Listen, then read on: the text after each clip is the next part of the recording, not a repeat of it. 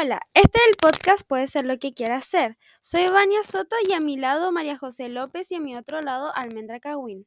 Un podcast que hablaremos sobre una adaptación del libro Mujercitas, una historia basada sobre cuatro hermanas con su padre en el ejército en una época machista. Bueno, María José, cuéntanos de qué se trata la historia. Gracias, Vania.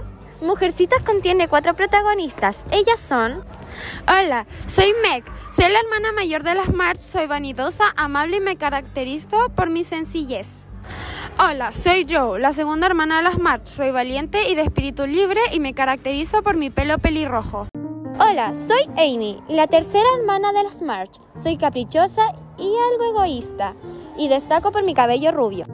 Hola, soy Beth, la hermana menor de las March. Tengo mi cabello largo y rubio, soy tímida y enfermiza y destaco por tocar el piano. Esta historia comienza cuando Joe, al enterarse que Beth está enferma y necesita dinero, rechaza la idea de casarse por conveniencia y decide cortarse el cabello para conseguir dinero.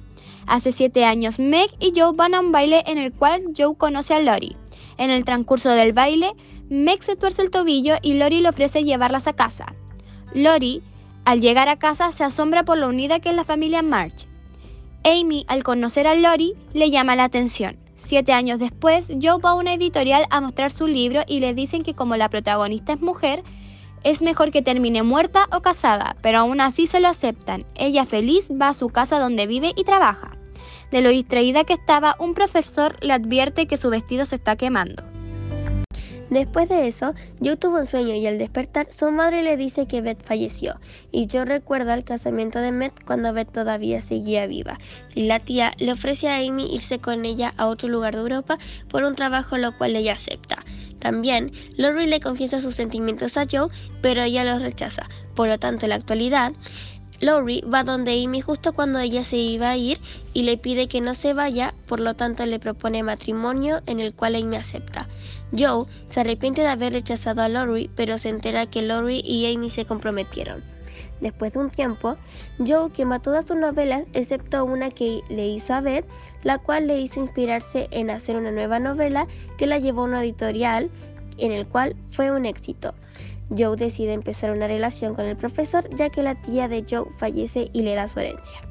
Por el cual hubieron problemas sociales en la película, en los cuales estuvieron presentes la pobreza y el machismo, ya que la película está ambientada en una época antigua en la cual era de mente cerrada y pensaban que las mujeres solo debían casarse y ser amas de casa.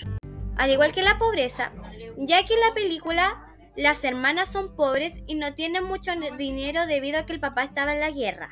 Sí, es por esto que Joe es uno de los personajes más importantes en la película, ya que iba en contra del machismo que había en esa época, queriendo ser independiente por sí sola y no por un hombre, como eran la mayoría de las mujeres en esa época, creando su propia revolución a las mujeres. Luisa Mujercitas que se enmarca en el contexto de la guerra civil que tuvo lugar en Estados Unidos entre 1861 y 1865.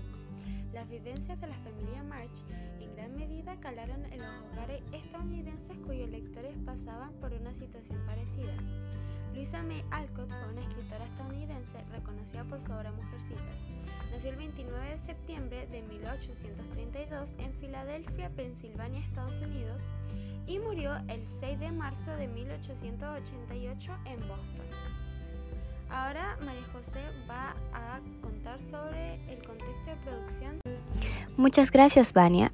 Bueno, Greta Gerwig nació el 4 de agosto de 1983 en California, Estados Unidos. Es una actriz, directora, guionista y productora. Su renombre surgió por su participación en la película de género Mumblecore y actualmente tiene 39 años. Bueno, a continuación vendrá una frase de la película. No, tú no tienes mi don y siempre vas a ser un crítico, jamás un autor. Y el mundo va a olvidarte, pero nadie va a olvidar a Joe March. Gracias por llegar al final del podcast. Nuestras profesoras son Karina González y Constanza Figueroa. Hasta la próxima.